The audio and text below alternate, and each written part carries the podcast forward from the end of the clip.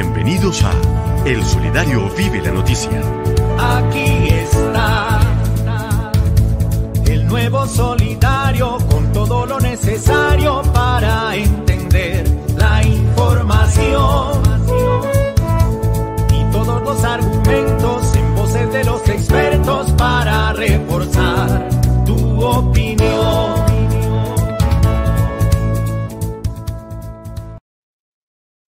Bueno, a esta hora de la mañana, 10.06, iniciamos esta sección de El Solidario Vive la Noticia con eh, los temas que se van a trabajar en el día de hoy, que tienen que ver con la carrera a las diferentes instancias, en especial a la Alcaldía de Bogotá y Gobernación de Cundinamarca. Y Chalo Álvarez nos ha hecho esta descripción de lo que en el día de hoy vamos a tratar en esta sección Vive la Noticia, en el marco de estas elecciones regionales que se van a desarrollar el próximo 29 de octubre y donde pues indudablemente tenemos eh, que hacer referencia a ese panorama frente a la alcaldía de Bogotá y frente a lo que es la gobernación de Cundinamarca. En ese sentido, pues bueno, tenemos unas preguntitas por acá para nuestros invitados en el día de nuestro invitado en el día de hoy, pero también tenemos interacción con nuestros seguidores en las redes sociales. Así que, Paulita, recordemos la pregunta que está en las redes sociales y de una vez eh, nos presenta el invitado que traemos para el día de hoy en este tema de coyuntura política tan importante. Adelante, Paulita. Bueno, así es, Miguelito. Eh, ya tenemos en sala también a nuestro invitado, ya está aquí muy puntualito para empezar a hacer todas las preguntas, pero antes de esto, eh, ahí en nuestras redes sociales hay una pregunta y es la siguiente. ¿Usted conoce los candidatos y sus programas a gobernación de Cundinamarca y alcaldía?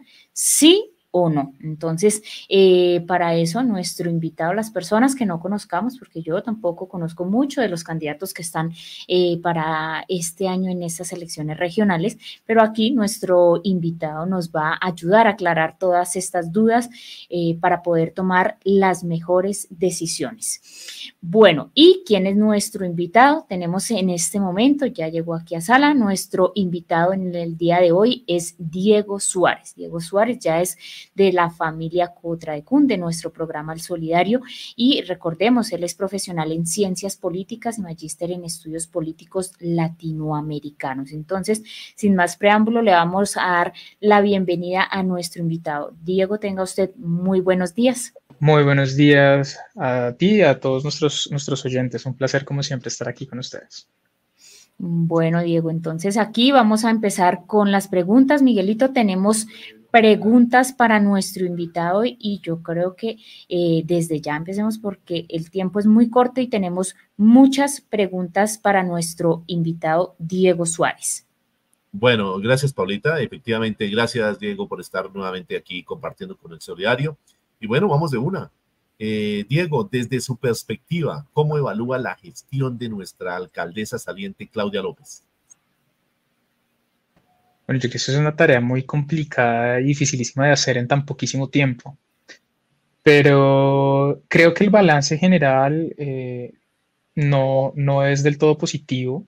En, en, general han habido elementos muy problemáticos mmm, que tienen que ver no solamente con el contenido del plan de gobierno, sino también con la forma como se gobierna, que es algo que ya habíamos hablado en este programa con anterioridad a la hora de, ejercer cargos de elección popular. No solamente se trata de lo que se va a ejecutar, es decir, del contenido, sino también de cómo se ejecuta ese contenido. Y ahí yo creo que la, alcaldesa ha tenido algunas dificultades y algunos retos importantes, particularmente en el tema de seguridad y en la forma como comunica su proyecto de ciudad. Y esos dos elementos eh, le han hecho mucho daño, daño a la alcaldía, a la legitimidad que tiene el proyecto de la alcaldía de Bogotá y me parece que ahí falla un poco. Entonces, no es un balance con el que yo esté particularmente satisfecho. Sin embargo, entiendo que son circunstancias complejas. Entonces, no, no, no, me atrevería a ser demasiado duro con alguien que tuvo que lidiar con una pandemia, con un cambio de timón de extremo a extremo en el gobierno nacional, que ha supuesto acomodarse a, a, digamos, a diferentes discursos y además de eso tener una campaña electoral intermedia como la que tuvimos y además de eso estar inmersa en el proceso implementa en, la implementación del proceso de paz. Entonces creo que son unas circunstancias muy complejas para la ciudad, muy difíciles de afrontar y entonces no me atrevería yo a juzgarla demasiado, demasiado eh, severamente. Sin embargo, es claro que, que, los resultados no son, no son los mejores, la ciudad está teniendo unos indicadores eh, que no son, no son excepcionales. Sin embargo, hay algunos elementos a destacar, los elementos de la reactivación económica, los elementos de, de la economía social, puede que hayan algunos elementos para rescatar, también el tema de la política social de la alcaldía que, que ha crecido un poco y sin lugar a dudas la gran bandera de, de esta alcaldía que es la infraestructura. Y eh, aquí me detengo un segundo para, para decir algo que me resulta muy curioso. esta alcaldía llegó precisamente criticando un proyecto de, de cemento, ¿no? de, llenar todo de cemento. Y, finalmente eso fue lo que terminó haciendo. Eh, ahí uno puede tener una posición a favor o en contra. Lo que sí es muy extraño es que va a ser recordada esta como una de las alcaldías de poner en obra a la ciudad y cuando su, cuando su banderas, sus banderas eran otras. Pero bueno, es un poco lo, lo que creo y lo como veo yo la situación actual del, de la alcaldía de Claudia López. Bueno, eh, importante entonces aquí esta apreciación eh, de nuestro invitado Diego, pero también eh, pues hablando precisamente de lo que de la encuesta que se ha enviado a las redes y el desconocimiento que puede haber de los candidatos, pues quisiéramos preguntarle a nuestro invitado en el marco de este segundo cargo más importante de nuestro país, eh, quiénes son los candidatos que proyectan, eh, digamos, estas, estas opciones para la candidatura a la alcaldía de Bogotá, Diego. A mí me, tocó anotarlos para esta entrevista porque me sé varios, pero hay unos que no conocía. Entonces, te voy a contar los candidatos en el orden en el que están inscritos en la Registraduría Nacional, que son Nicolás Ramos Barbosa, Juan Daniel Oviedo Arango, Jorge Enrique Robledo, Diego Andrés Molano, Rodrigo Lara Restrepo, Gustavo Bolívar Moreno, Jorge Luis Vargas Valencia, Carlos Fernando Galán y Rafael Alfonso Quintero Mora. Esos son nuestros nueve candidatos a la alcaldía de Bogotá. De ellos, por supuesto, hay unos más conocidos que otros y hay unos que tienen perfiles más relevantes que otros. Eh, las, encuestas tempraneras, que son ahora muy tempraneras, estamos a más de dos meses prácticamente de las, de las elecciones, esto es para octubre 29, entonces todavía nos queda un trecho largo de, de campaña y estas encuestas tempraneras empiezan a dar como algunos, algunos visos o algunas ideas de por dónde puede estar el resultado electoral hacia el futuro.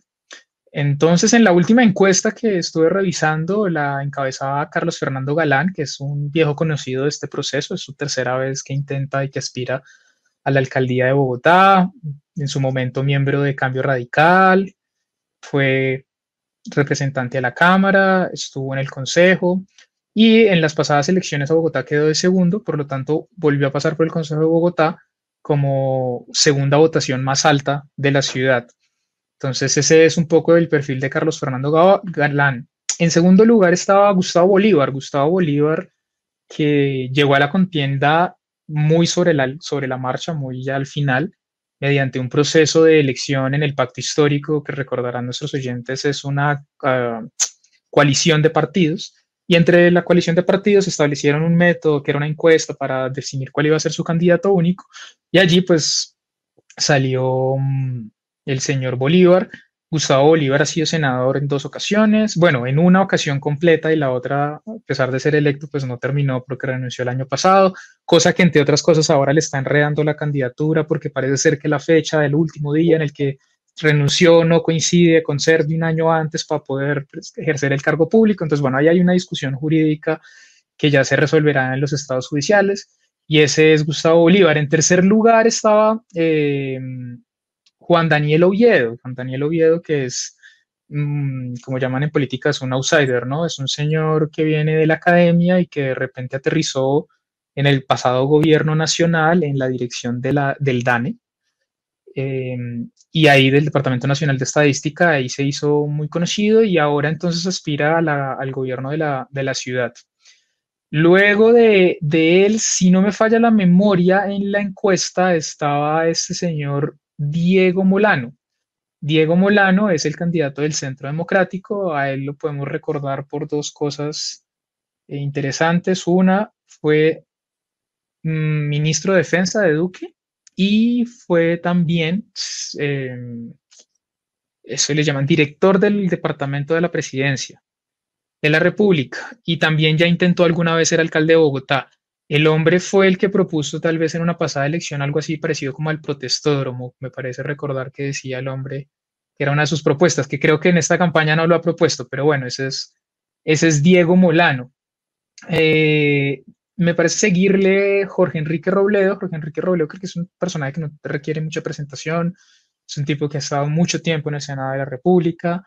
Ha sido un tipo crítico y eh, estuvo toda la mayor parte de su tiempo de su vida congresional, es más, toda su vida congresional, ahora que lo recuerdo, como representante por el Polo Democrático Alternativo. Y ahora hizo un partido aparte, una cosa que llaman Dignidad, eh, que hace poco hizo una coalición con el movimiento de eh, de Sergio Fracardo y entonces ahora se llaman Dignidad y Compromiso. Y entonces él se presenta por, por ese partido político de Dignidad y Compromiso a la alcaldía de Bogotá. Eh, luego estaba por allí Rodrigo Lara, Rodrigo Lara que también fue representante de la Cámara, senador, y entonces él también está ahí ahora aspirando. Él fue miembro de, de Cambio Radical, pero ahora se presenta por Movimiento Significativo de Ciudadanos, es decir, como quien dice, por firmas. Y bueno, hasta ahí luego tenemos al general retirado y a este otro personaje que es absolutamente desconocido para mí, no, no tengo ni, ni idea eh, quién es, pero pues está aquí y está con firmas, entonces eh, es, un, es, un, candidato, por supuesto, válido en el tarjetón. Y esos son más o menos, así a grandes rasgos, pasando muy rápido por todos los nueve candidatos que, que nos esperan a la, a la alcaldía de Bogotá.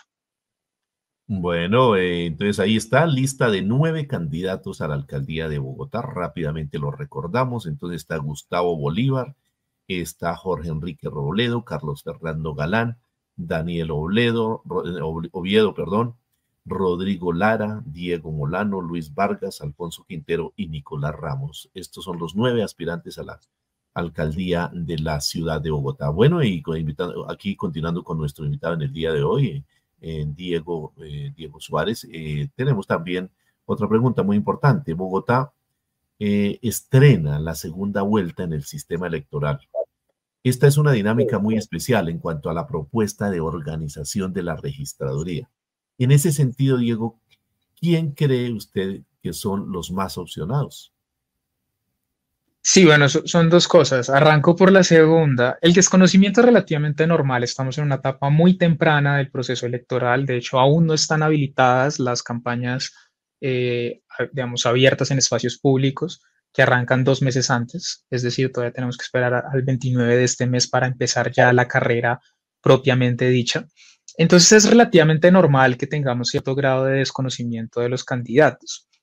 Además de eso, se suma un segundo elemento que, en estas democracias, eh, digamos, masivas, pueden ser problemáticos, y es que cuando hay gestión de medios, es difícil conocer cuando hay tantos candidatos sobre la mesa. Entonces, si hay más de cuatro o cinco candidatos, se hace muy difícil eh, seguirle la pista a todos, porque entonces es muy difícil organizar un debate entre nueve personas, entre diez personas, es muy complicado. Entonces, lo que suele pasar es que se suelen seleccionar a los dos, tres, cuatro primeros para que sean ellos los que participen en los debates, lo cual genera una especie de círculo vicioso, ¿no? Entonces, el que es conocido se hace más conocido porque más lo muestran y el que es menos conocido se hace menos conocido aún porque menos lo muestran. Entonces, ahí hay un problema de diseño institucional que no está del todo resuelto. Y como aquí en Colombia no hay una regulación establecida para el tema de debates electorales en medios públicos ni privados, eh, eso hace que ese espacio de reconocimiento pues fluctúe mucho.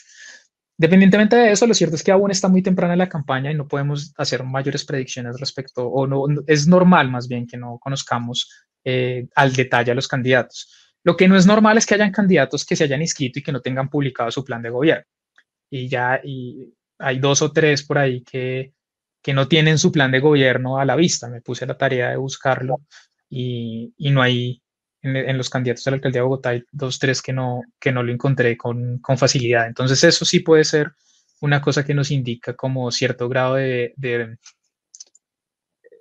falta de cuidar las formas, como hablábamos ahora con, el, asunto de Claudia. Puede, que tengan buenas ideas, pero también hay que cuidar las formas. Entonces, eso por el lado de, por qué no estamos conociendo a los candidatos, hay que darle tiempo a que esto coja, coja fuerza, coja impulso y ahí vamos a empezar a, a conocer más de cada uno de ellos y de su carácter y de sus propuestas. Eh, luego, sobre el segundo eh, aspecto, que es la segunda vuelta, eh, esto es un tema electoral, digamos, de, de, cierto grado de reflexión que se ha hecho en el, en el caso particular de Bogotá. Hasta la última elección, la forma de elegir alcaldes en Bogotá suponía una cosa que llamaba mayoría simple. La mayoría simple significa que el que tenga mayor número de votos es el que es elegido. Pero esto genera un fenómeno muy particular y es que si yo tengo cinco candidatos y tengo diez votos, si un candidato saca dos y el resto sacan uno, uno, uno, uno y uno y el último cero, en realidad el candidato ganador ganó con el eh, más o menos 20, 30% de los votos, una cosa por el estilo, 20% exactamente, el 20%. Entonces, ¿qué hace eso? Eso supone que la legitimidad de ese candidato sea muy, muy baja, porque en realidad fue elegido por un, por un porcentaje electoral muy pequeño. Pero si además de eso se le suma que en las elecciones locales suele votar más o menos la mitad de la población, pues entonces no es el 20, sino el 10% de la población el que ha elegido el alcalde de la ciudad. Y entonces el 10% ya suena muy poquito en relación al 90% que quedó excluido de esa decisión. Entonces, uno de los mecanismos que existe para generar ese ejercicio de legitimidad es la segunda vuelta. Eso es una, una idea francesa, eh, el balotaje que llaman. Esa segunda vuelta que existe en el nivel nacional lo que busca es que el candidato que termina ganando la elección goce de cierto grado de legitimidad porque ha sido elegido con la mayoría de los votos, la mitad más uno, normalmente con la mayoría absoluta se llama eso, o eh, por lo menos con un número sustancialmente grande para que estemos hablando de un número cercano al 40, 30%, 35% que garantice cierto, cierto margen de gobernabilidad. Entonces, para eso lo que se hace es que los dos candidatos que obtienen la mayor votación en la primera, en la primera vuelta tienen la opción de eh, tienen la opción, no, están obligados a presentarse una segunda vuelta, en el que ahora sí, como solo hay dos opciones, eh, entre esos dos hay que elegir el que gane, el que gane con la mayor cantidad de votos, pero al haber solamente dos opciones, pues los votos se distribuyen en menos opciones y por lo tanto el porcentaje de elección tiende a ser más alto. Esa es un poco la, la idea democrática que está detrás de la eh, colocada de la, de la segunda vuelta. Y eso es muy importante para una ciudad como Bogotá, porque Bogotá es una ciudad muy grande, con un presupuesto muy grande y con una visibilidad política también muy grande. Y entonces eh, lo que se busca aquí es garantizar cierto grado de, estabilidad en, las tomas en la toma de decisiones públicas, que es una cosa que, hay que decirlo, a la ciudad le cuesta, le cuesta bastante por la estructura institucional. Esto ya tiene que ver más como con, con el andamiaje institucional, que se nos lleva todo un programa hablando de eso, pero para adelantarles algo, en el diseño institucional de Bogotá, el alcalde o la oficina del alcalde eh, tiene muchísimo poder y los concejales tienen muy poco. Entonces, cuando el alcalde es elegido por un grupo muy pequeño de ciudadanos. Bueno, son las 10 de la mañana, 25 minutos, 10, 25 minutos. A esta hora de la mañana continuamos con el solidario. Eh, alguna pequeña falla aquí en el Internet. Pero bueno, estamos pendientes también ahí de, de nuestro invitado con esta información que estamos dando en el día de hoy con respecto a lo que sucede con eh, ese segundo cargo eh, del país, como es la alcaldía de Bogotá. Y de igual manera, pues eh, más adelante vamos a mirar qué sucede también con el tema de Cundinamarca. Bueno, mientras recobramos nuestra señal, Mauricio, no sé si me ayuda, de pronto tengamos ese informe que quedó pendiente desde Guatavita, Cundinamarca, donde se está desarrollando el Festival Cultural, y luego retomamos con nuestro invitado en el día de hoy, a ver si de pronto la señal mejora. Eh, entonces, eh, Mauricio, no sé si tengamos alguna imagen allí desde Guatavita con respecto al festival cultural que se está desarrollando en, esta, en este bello municipio de nuestro departamento. Paulita, no sé si me está escuchando. Bueno, sí, Miguel. Eh, ¿Nos escuchas? Sí, Paulita, adelante.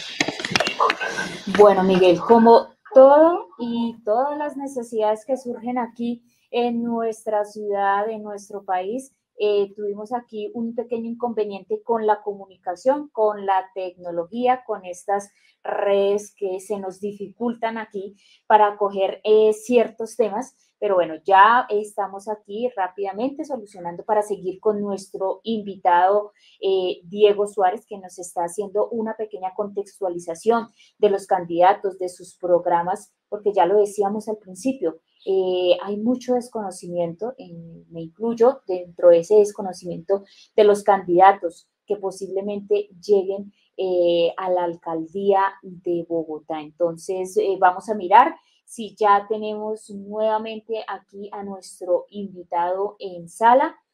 recuerden, hoy estamos con Diego Suárez. Diego Suárez, que es como de ya esta familia Cotraecun de nuestro programa el solidario. Entonces, eh, vamos a, mirar aquí ya en máster si tenemos a nuestro invitado nuevamente. Bueno, eh, retomamos aquí con la pregunta que teníamos y que ya eh, Diego nos estaba haciendo una contextualización. bueno, miremos a ver si ya tenemos en sala nuevamente a Diego Suárez. Bueno, estábamos hablando de, de la segunda vuelta este sistema electoral, que es una dinámica nueva para, y muy especial, pues una propuesta que organiza la registraduría y eh, le estábamos preguntando a Diego si en este sentido de esta segunda vuelta, ¿quién era eh, el más opcionado para quedarse con este cargo, Diego? Y tengo 10 votos. Si un candidato saca dos y el resto sacan uno, uno, uno, uno y uno y el último cero, en realidad el candidato ganador ganó con el eh, más o menos 20, 30% de los votos, una cosa por el estilo. 20%, exactamente el 20% de los votos. Entonces, ¿qué hace eso? Eso supone que la legitimidad de ese candidato sea muy, muy baja, porque en realidad fue elegido por un, por un porcentaje electoral muy pequeño. Pero si además de eso se le suma que en las elecciones locales suele votar más o menos la mitad de la población, pues entonces no es el 20, sino el 10% de la población el que ha elegido el alcalde de la ciudad. Y entonces el 10% ya suena muy poquito en relación al 90% que quedó excluido de esa decisión. Entonces, uno de los mecanismos que existe para generar ese ejercicio de legitimidad es la segunda vuelta. Eso es una, idea francesa, eh, el balotaje que llaman. Esa segunda vuelta que existe en el nivel nacional lo que busca es que el candidato que termina ganando la elección goce de cierto grado de legitimidad porque ha sido elegido con la mayoría de los votos, la mitad más uno, normalmente con la mayoría absoluta se llama eso, o eh, por lo menos con un número sustancialmente grande para que estemos hablando de un número cercano al 40, 30%, 35% que garantice cierto, cierto margen de gobernabilidad. Entonces, para eso lo que se hace es que los dos candidatos que obtienen la mayor votación en la primera, en la primera vuelta tienen la opción de, eh, tienen la opción, no, están obligados a presentarse una segunda vuelta en el que ahora sí, como solo hay dos opciones, eh, entre esos dos hay que elegir el que gane, el que gane con la mayor cantidad de votos, pero al haber solamente dos opciones, pues los votos se distribuyen en menos opciones y por lo tanto el porcentaje de elección tiende a ser más alto. Esa es un poco la, la idea democrática que está detrás de la eh, colocada de la, segunda vuelta. Y eso es muy importante para una ciudad como Bogotá, porque Bogotá es una ciudad muy grande, con un presupuesto muy grande y con una visibilidad política también muy grande. Y entonces eh, lo que se busca aquí es garantizar cierto grado de, estabilidad en, las tomas en la toma de decisiones públicas, que es una cosa que, hay que decirlo, a la ciudad le cuesta le cuesta bastante por la estructura institucional. Esto ya tiene que ver más como con, el andamiaje institucional que se nos lleva todo un programa hablando de eso, pero para adelantarles algo, en el diseño institucional de Bogotá, el alcalde o la oficina del alcalde eh, tiene muchísimo poder y los concejales tienen muy poco. Entonces, cuando el alcalde es elegido por un grupo muy pequeño de ciudadanos, eh, empieza a haber una relación demasiado tensa entre el alcalde y el Consejo de Bogotá. Y aunque el Consejo eh, tiene muy pocas herramientas para bloquear eh, al, gobierno distrital, lo cierto es que sí genera eh, ciertos errores, no vamos a llamarlos errores, puede torpedear el proceso de toma de decisiones. Y ese proceso de toma de decisiones en, el, en la administración pública, no sea tan grande, pues puede ser muy problemático, sobre todo porque hay muchos recursos en juego. Entonces, esa es un poco la, la idea de por qué es necesaria la segunda vuelta en Bogotá y bueno, vamos a estrenarla ahora. Bueno, entonces ahí, gracias, eh, eh, profesor, disculpas por esta pequeña interrupción ahí en la señal de, la transmisión en internet, a veces no falla. Bueno, eh, Paulita, eh, una aclaración frente a lo que estaba diciendo aquí nuestro invitado en el día de hoy, también que es importante decirlo, y es que para que no haya segunda vuelta, el candidato ganador tiene que sacar el 40% de la votación y sacarle una diferencia del 10% al segundo. Y eso pues es muy difícil, por lo cual pues lo de la segunda vuelta pues estará dando. Y así pues lo que dicen es que eh, a pesar de que las elecciones son el 29 de octubre, pues se conocerá el ganador hasta el 19 de noviembre. Bueno, pero Paulita, usted tiene más preguntas para nuestro invitado en el día de hoy. Así es, Miguelito, y dentro de las necesidades que tiene esta ciudad y bueno, casi que nuestro país, está precisamente esto de la tecnología, esto que nos acaba de pasar aquí con este eh, pequeño bajonazo en la señal. Aquí esto, esto es una de las necesidades que tenemos. Y Diego, yo quisiera preguntarle desde su perspectiva, ¿qué es lo urgente? Sabemos que hay muchas cosas, estamos careciendo de muchas cosas en nuestra ciudad, pero ¿qué es realmente lo urgente, lo necesario y por supuesto también lo trascendental para la política que viene entrando, para esta futura alcaldía de nuestra ciudad? Uf, es una gran pregunta lo urgente. Bueno, hay, hay demasiados elementos a, tratar y como bien dijo alguna vez un urbanista, me dijo que cuando uno está en la administración pública uno no, no resuelve problemas, sino que selecciona problemas. Con la idea de decir, uno no logra resolver mayor cosa, sino atender cosas, atender urgencias. Entonces uno tiene que decidir qué urgencia va a atender primero. Y es un poco lo que, lo que creo es lo que se enfrenta eh, el próximo alcalde porque, por desgracia, no tenemos ninguna candidata mujer. Entonces, em, creo que ahí dentro de las urgencias, probablemente el elemento número uno dentro de la opinión pública o la opinión publicitada es el tema de la seguridad, que es un reto muy importante para Bogotá, porque por el tamaño de la ciudad no es una delincuencia común que pueda tratarse de, digamos, de manera desarticulada, sino que más bien es una delincuencia articulada a precisamente el crimen organizado, el crimen transnacional y otro tipo de elementos que hace muy complejo, pero muy complejo atender el tema de seguridad en Bogotá. Otro elemento que sin duda sigue estando sobre la mesa es el asunto de la movilidad y particularmente este relacionado con las infraestructuras. Ya podremos hablar un rato sobre eso. Mm, creo que allí definir la continuidad o no de la infraestructura, por dónde va a ir para poder garantizar el asunto de la movilidad va a ser un elemento muy, muy importante. Em, creo que la política social de Bogotá es necesario revisarla, es necesario revisar la política de asistencia social de la ciudad.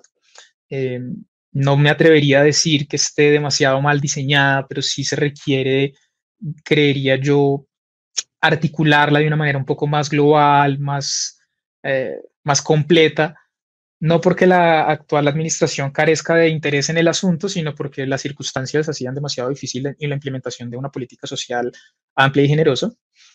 Mm, creo yo que un elemento como el tema de la salud para Bogotá va a ser muy importante, sobre todo dependiendo de qué alcalde quede, puede ser un, un reflejo o más bien como un caldo de cultivo muy importante, un, momento de experimentación puede ser eh, muy útil para el gobierno nacional y su proyecto de, reforma a la salud. y Bogotá y la capacidad y el músculo financiero que ofrece Bogotá para la implementación de una reforma a la salud puede ser muy, muy importante. Y para mí, como siempre, uno de los temas fundamentales en la ciudad es el tema de educación. Sin embargo, no está ahorita en la agenda pública, por desgracia, no he escuchado a los candidatos eh, que presenten algún tema, digamos, de fondo sobre el asunto de la educación. Eh, cosa que me preocupa, pero para mí sigue siendo uno de los, de los elementos transversales y más urgentes para una ciudad de, Bogotá y para la tradición que ha tenido esta ciudad al atender ese asunto particular. Entonces allí creo que, que sí valdría la pena que se, que se le pusiera un poco más de, de ímpetu y ojalá más interés del debate público sobre el asunto de la educación. Y se me olvidaba un tema que está sobre la mesa y del que se habla mucho, el asunto de la corrupción.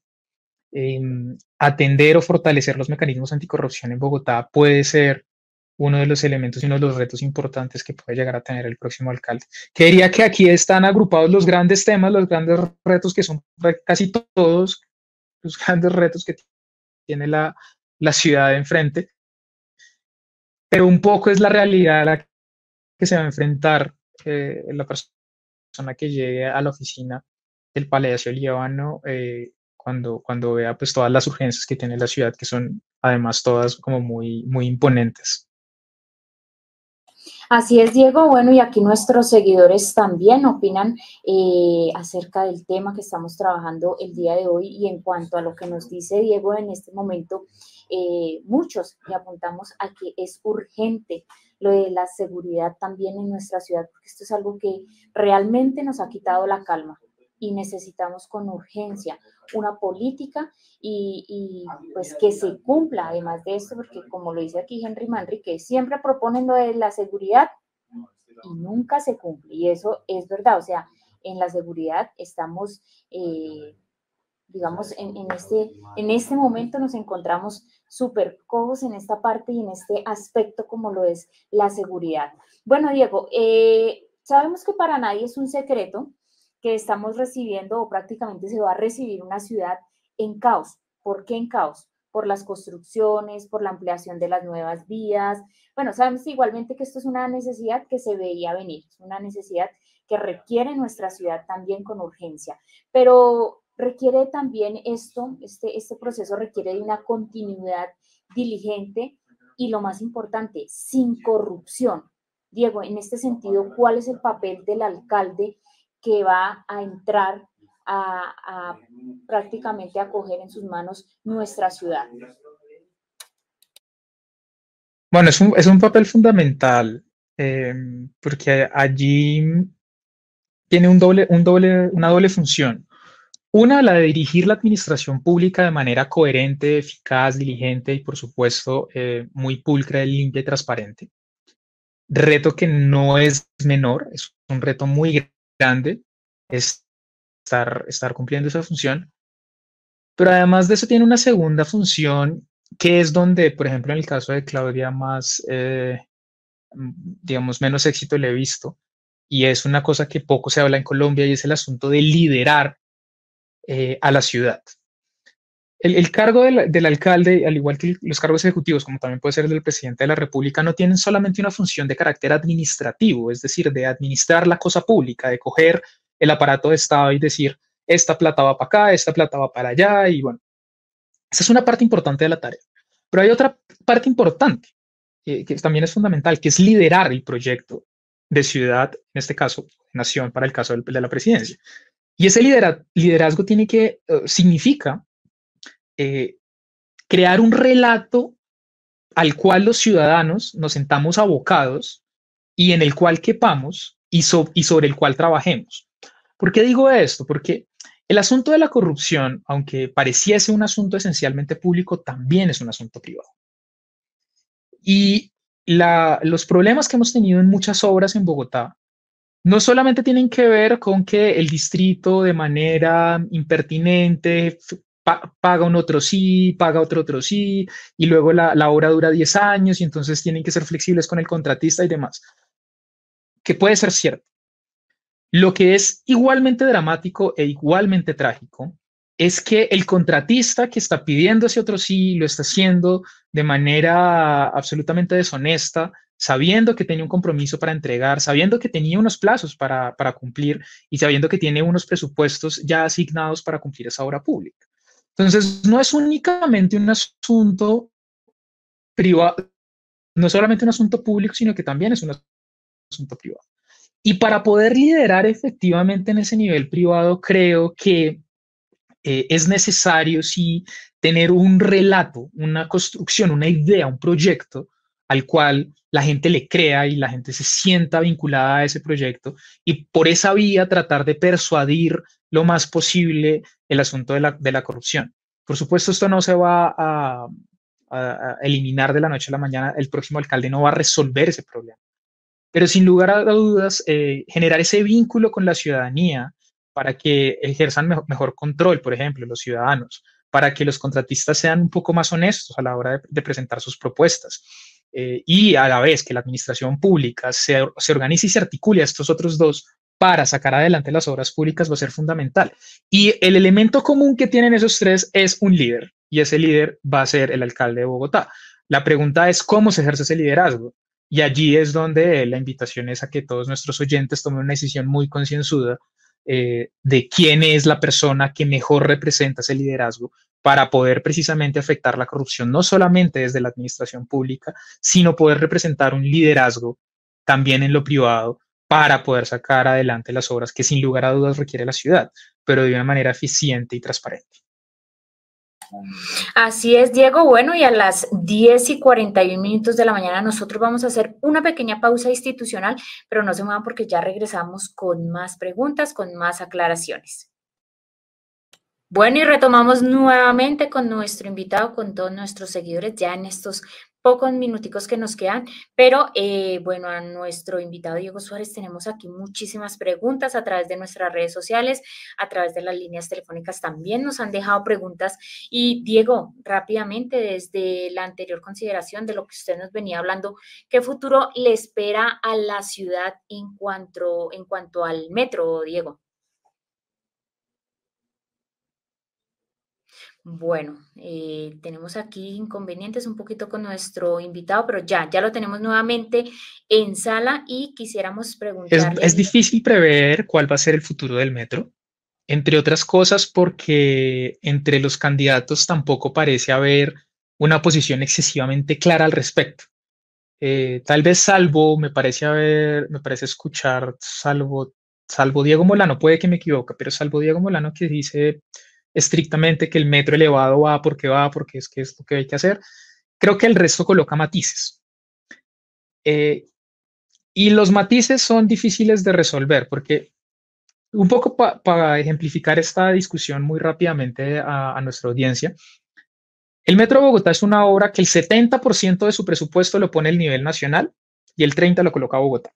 Esa es la composición de cómo se invierte la plata. Y resulta, acontece que el gobierno nacional ha dicho que como ellos colocan el 70%, quieren revisar el trazado, particularmente si va a ser elevado a subterráneo. Esa es la discusión de fondo.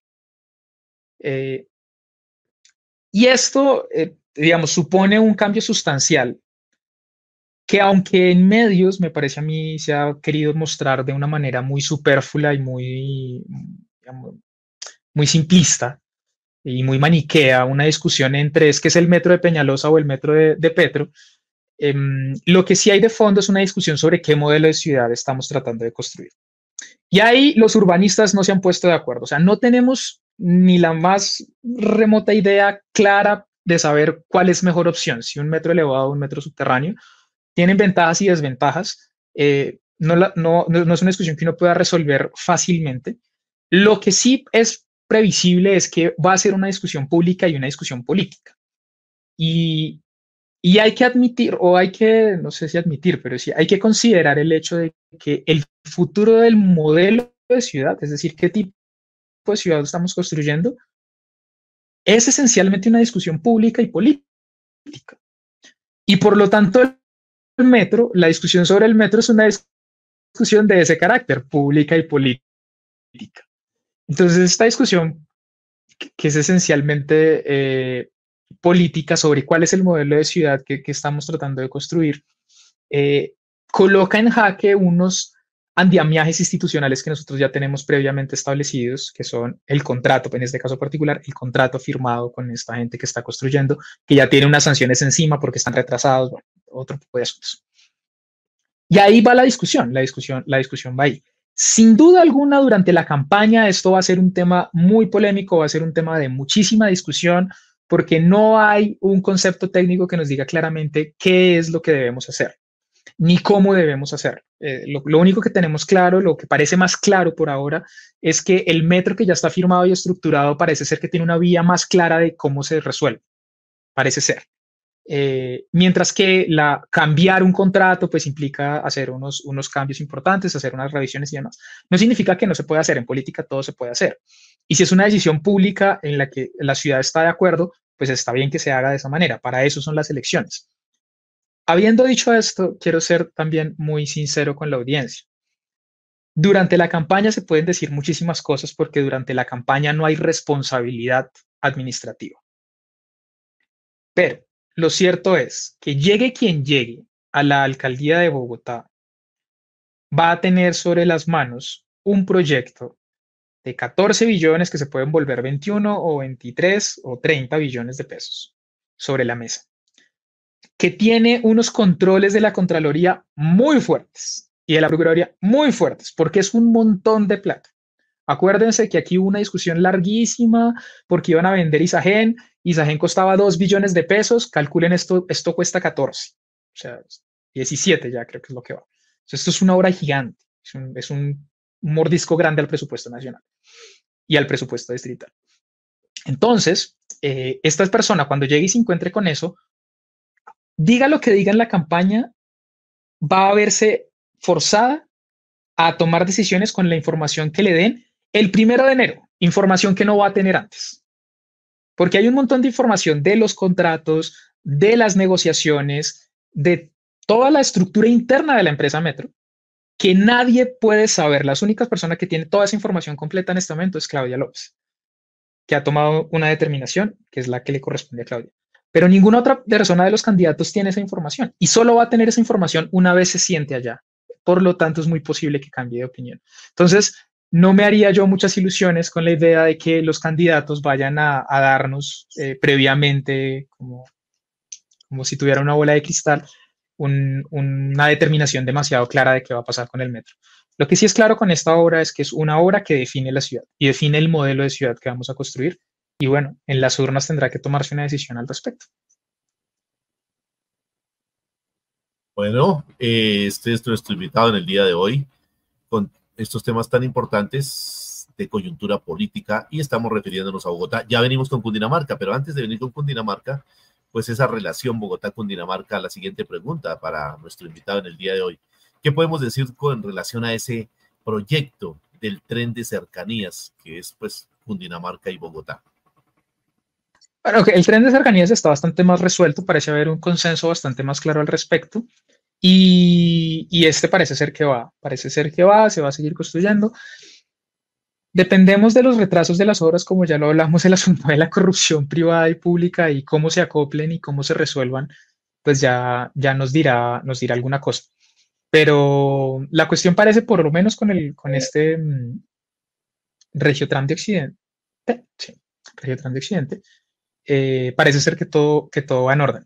Lo que sí puede que se discuta en esta contienda es el desarrollo de los siguientes, porque recuerden que lo que está haciendo Bogotá, lo que está procurando Bogotá con el metro es la construcción de todo un sistema férreo para la ciudad-región. Entonces, no es solamente la construcción de la línea 1 del metro, sino ya de los estudios de detalle de la construcción de la línea 2 del metro, que eso va a estar en discusión porque le va a corresponder al segundo alcalde, hay candidatos que están hablando de línea 3 o extensión de la línea 1, que eso ya depende de la posición filosófica que uno tenga, pero bueno, línea, línea extensión 1 o línea 3, como quiera verse. Eh, y los regiotrams que van hacia el norte, que van, que van hacia Suacha, y probablemente algunos eh, em, cables de transmicables que, que hagan falta construir. Entonces, toda esa estructura que se, va, que se está empezando que se está empezando a construir, que ya está diseñada, digamos, está mapeada ahora, mm. el próximo alcalde va a tener que tomar decisiones y determinaciones sobre si ese, ese mapa que está sobre la mesa continúa como va, si se priorizan unos, si se priorizan otros. Entonces, creería yo que este primer regio eh, de Occidente está, digamos, casi que garantizado por los, por los temas del contrato y el avance, parece ser que políticamente no hay mucha resistencia, pero el resto del sistema férreo sí eh, está abocado a la discusión pública que tengamos durante los próximos dos meses larguitos que nos quedan de campaña. Bueno, muchas gracias. Eh, ahora vamos con Cundinamarca. Vamos con, eh, porque el tiempo avanza, saludamos también a nuestros seguidores, no los hemos podido nombrar hoy, bueno, pues cuestiones técnicas, pero sabemos que también ahí están pendientes ahí de la información. Y, la reflexión cabe aquí, Paulita y, nuestro invitado Diego, eh, hay que saber elegir, hay que saber elegir porque hoy tenemos un gobierno nacional del cambio, pero en las regiones, desafortunadamente, a veces tenemos gente que piensa solamente en sus intereses particulares y no piensa en los colombianos de a pie, como decimos, y más en particular, pues también en el sector de la educación. Entonces, por eso es muy importante saber elegir y creemos que esta pedagogía que estamos haciendo aquí desde la desde este programa del Solidario es muy importante para que no solamente miremos lo que nos dicen, sino realmente su hoja de vida, qué trascendencia tiene cada uno, qué es lo que ha hecho, qué es lo que no ha hecho. Eh, también todo ese tema de la corrupción, porque también sabemos que como lo decía el gerente al iniciar, de toda esa cantidad de candidatos que hay, muchos andan metidos en, otros temas que pues, realmente no benefician a, la comunidad ni a los conglomerados ni a la ciudadanía, sino eh, a situaciones particulares donde son ellos los beneficiados. Por eso vamos ahora a hablar de Cundinamarca. Y con nuestro invitado, pues, eh, contextualicemos. ¿Quiénes son los candidatos que están para la gobernación del departamento, el primer departamento del país, Cundinamarca? Adelante. Pues sí, a, la gobernación tenemos ocho candidatos. Por fortuna aquí tenemos dos mujeres. Eh, una, Nancy Patricia Gutiérrez, candidata por el Centro Democrático. Ya la recordaremos por ser secretaria de la Presidencia de la República, de Iván Duque. Y Jorli Liliana García Bustamante, que es del Pacto Histórico. En el caso de Jordi, por desgracia, no he logrado encontrar su hoja de vida. Espero que, pronto esté disponible. No, no sé, no, no, tengo elementos para juzgarla. Por ahí también encontramos a Orlando Salcedo Moya, que está por Fuerza Ciudadana, el cual tampoco he encontrado muchos datos. Alfredo Guillermo Molina Triana, que a él sí lo conocemos, viejo conocido de la política. Jorge Hernando Lozano Lara, eh, también ha participado alguna, alguna vez en eh, elementos, en, acciones políticas. Jorge Emilio Rey, que sí es un viejísimo conocido, ¿no? Él ya fue gobernador, entonces a él sí ya, ya le conocemos. Eh, él está por un partido que se llama, a ver si lo logro ver aquí, Caminando, Escuchando, Gobernando. Pero bueno, su, primera gobernación fue por ahí como con aliado con el partido de la U y esta gente y Jaylo Rafael Espinel Torres, Partido Político Dignidad y Compromiso. Eh, a, él debo, reconocer que a él lo conozco, es colega de, la casa, es politólogo de la, de la Nacional. Estos son los candidatos. Por desgracia, en ninguno de los casos he logrado encontrar el plan de gobierno, eh, cosa que ya he empezado a ver como un patrón en las, en las elecciones regionales, que parece ser que no fuese importante la publicación de los planes de gobierno. He dado vueltas por la página de la registraduría y esta es una invitación a la registraduría. Espero que cuando se reciben las, las, las candidaturas, se registran las candidaturas, se debe registrar un plan de gobierno, pero el plan de gobierno no lo tiene publicado la registraduría por ninguna parte. Entiendo que gestionar los 123 mil candidatos, que creo que son, es una cosa muy difícil, es un reto complicado, pero se le agradecería a la registraduría que pues hiciera alguna, algún ejercicio para poder publicar los planes de gobierno, que es lo mínimo que necesitamos los ciudadanos como para hacernos una idea de los candidatos que vienen, ¿no? Entonces, no lo ha hecho la registraduría y tampoco lo ha hecho ninguno de ellos en sus páginas, que casi ninguno tiene de hecho. Entonces, es una cosa que me preocupa bastante de la forma como se va a dar el debate público esperaría yo que para que se diera un debate público con ideas de altura, con, cierto nivel de conciencia y razonabilidad, eh, pues se requieren uno poder conocer las propuestas de los candidatos con anterioridad. Sin embargo, aquí, pues ninguno las, las tiene disponibles. Entonces, no puedo decir mayor cosa más que esa, que, que si alguien conoce los planes de gobierno, le agradezco que me los envíe. Bueno. Bueno, vemos ahí, eh, eso que acaba de decir eh, nuestro invitado Diego, pues es, muy importante, eh, pues que lo conozcamos, porque entonces, no, pues cualquiera coloca un nombre ahí sin ninguna propuesta ni nada, pues complicado, ¿no? O sea, esto diría más que es, preocupante para los electores. esperamos que pues ojalá publiquen de verdad lo que piensan hacer y no solamente porque tienen X o Y nombre estén ahí y pues que realmente sea lo mejor y los, y los electores pues tenemos en nuestras manos ese 29 de octubre la decisión para saber quiénes van a estar al frente de estos cargos, tanto en Bogotá como en Cundinamarca. Eh, Diego, eh, frente al proyecto de ciudad-región que se habla tanto, eh, ciudad-región y la, y, la, y la Bogotá metropolitana, debe ser una prioridad para el gobernador y asamblea entrante esta gobernanza. Bueno, ahí hay que definir un asunto muy complicado de, nuestro de nuestra estructura institucional. Eh, hay que recordar que la, por diseño institucional, los departamentos no tienen territorio. Me van a decir como que no. Me explico. La capacidad de ordenar el territorio no está en las gobernaciones, está en los municipios. Y si ustedes se fijan, no existe un territorio que sea exclusivo del departamento. Existen es municipios que hacen parte del, departamento y por lo tanto todo el territorio, absolutamente todo el territorio está, eh, digamos, dividido en municipios. Eso es lo que llaman una constitución municipalista. Entonces, todos los, el territorio le corresponde al municipio, quien es el que ordena el territorio. Habiendo dicho eso, la gobernación actúa como una especie de ente articulador, o por lo menos ese era el diseño original. La idea era que la gobernación articulara a los diferentes municipios para resolver en un nivel superior algunas necesidades que no pudieran resolver específicamente los municipios, lo que llamábamos en política actuar subsidiariamente. Entonces, si el municipio no le alcanza para hacer la carretera, entonces entra la gobernación y pone la plata extra que hace falta para la, para la carretera. Para eso, la gobernación se le asignaron los recursos que vienen, como ustedes saben, pues del, monopolio sobre, sobre los licores y, bueno, sobre otros asuntos que esos son los, los ingresos de la gobernación. En ese diseño eh, no se contempló, porque no se hizo, qué podía pasar cuando una ciudad se hacía demasiado grande. Y ahí habían dos casos o dos modelos emblemáticos. El modelo de Medellín, que es el modelo típico latinoamericano, que es el mismo que tiene Buenos Aires, que es muy parecido al que tiene Ciudad de México, que es muy parecido al que tiene Lima, que es un modelo en el que los municipios se conurban, es decir, las zonas urbanas de los municipios se juntan, pero cada municipio mantiene su alcalde. Y lo que hacen es generar una mesa común en la que se sientan todos los alcaldes y gobiernan ese territorio de esa, de esa área, esa área conurbana. Sin embargo, eh, para el caso de Bogotá, un señor que yo creo que lo conocen, que se llama Rojas Pinilla, decidió tomar un modelo más parecido al londinense, eh, que es un modelo en el que la, ciudad grande, la ciudad central, el área urbana más grande, lo que hace es subsumir o subordinar las, entidades territoriales que consume su área urbana. Entonces, en lugar de que mantengamos un alcalde para Fontibón o un alcalde para Usaquén, lo que hicimos fue decir, no, hay que eliminar a Fontibón y Usaquén como municipios y vamos a integrarlos a Bogotá.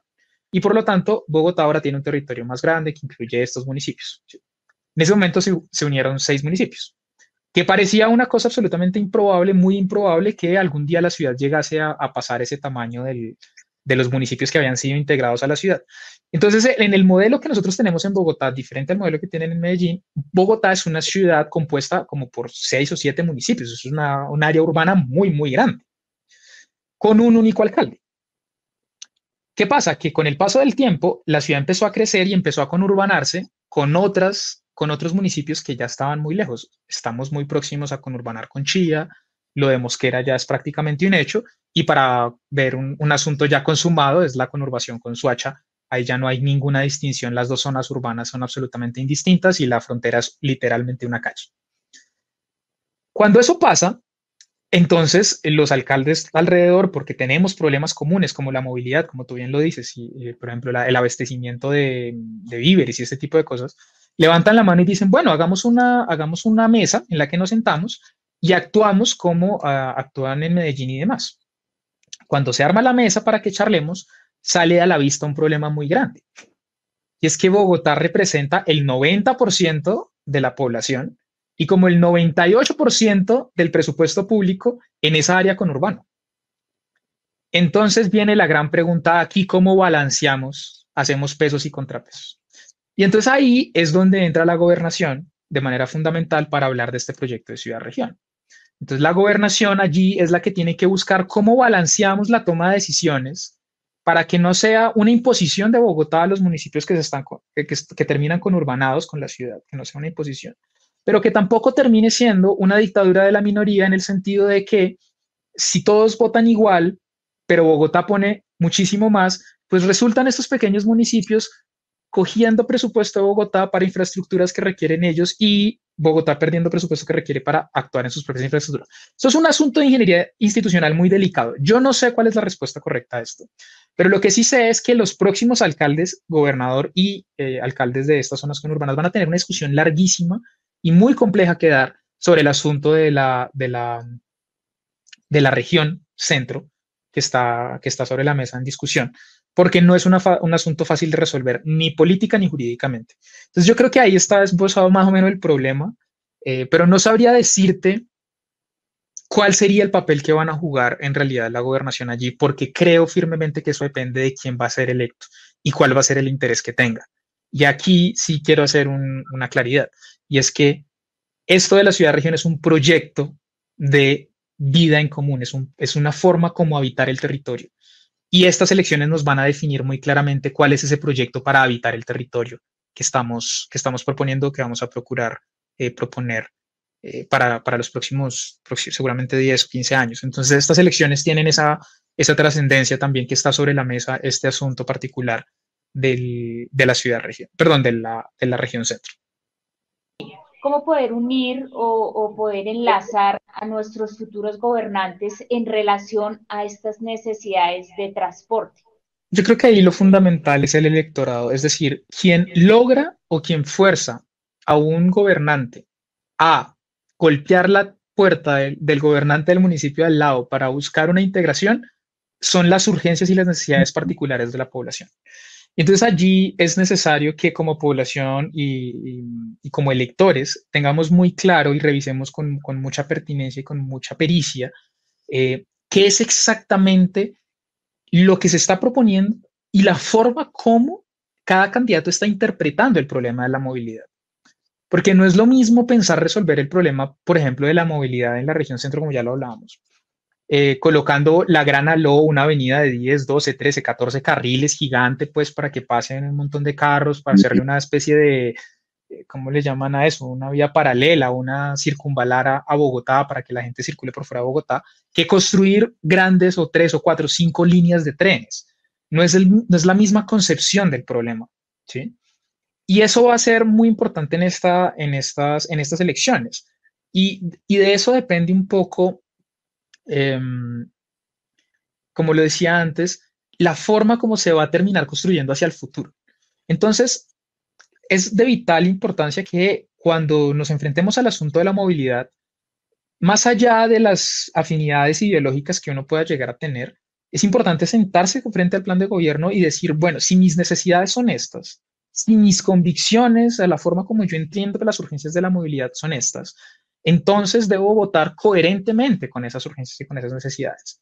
Si no hay un electorado que demande con urgencia, contundencia, em, la integración vial de la región centro, no van a ser los gobernantes por magnificencia que otorguen ese tipo de, de soluciones. Ahí es fundamental, indispensable, que la población elija y respalde esa decisión, es decir, insista en la urgencia y la necesidad de esa integración. Y allí no solamente, eh, quiero recordar, eh, terminar con este punto, no solamente un asunto de, la, de los habitantes de la región centro, sino que también es un asunto de nivel nacional y de urgencia nacional. Recuerden ustedes que por Bogotá pasan muchísimas mercancías y que se tengan que bajar dos, tres o cuatro horas en un tranco nuevo Bogotá termina afectándonos la conectividad que tenemos en Barranquilla con, con Villavicencio o que tenemos con Villavicencio y Bucaramanga o Villavicencio y Medellín. Entonces, el, asunto de la movilidad por esta, por esta parte del, país es fundamental, es, una infraestructura estratégica y hay que pararle muchas bolas a la forma como vamos a votar eh, el próximo 29 de octubre. Despedir sin ante, eh, le regalo un saludo a todos los maestros y más que un saludo es ese mensaje para que su participación de manera crítica y responsable el próximo 9, 29 de octubre, perdón, sea pues como ese devenir de un acto democrático que nos beneficie a todos. Pues por supuesto, para mí todo un honor saludar a todos nuestros maestros, agradecerles su, como siempre su, su labor y su compromiso con, esta, con este oficio de, de mucho sacrificio. Yo creo que la mejor forma de invitar a alguien a votar es dejar que la democracia hable por sí misma. Y invito a todos a que reflexionemos lo siguiente. Recuerden ustedes qué era Bogotá antes de la elección popular de alcaldes, qué era Bogotá antes de 1993. Bueno, 89, la primera elección.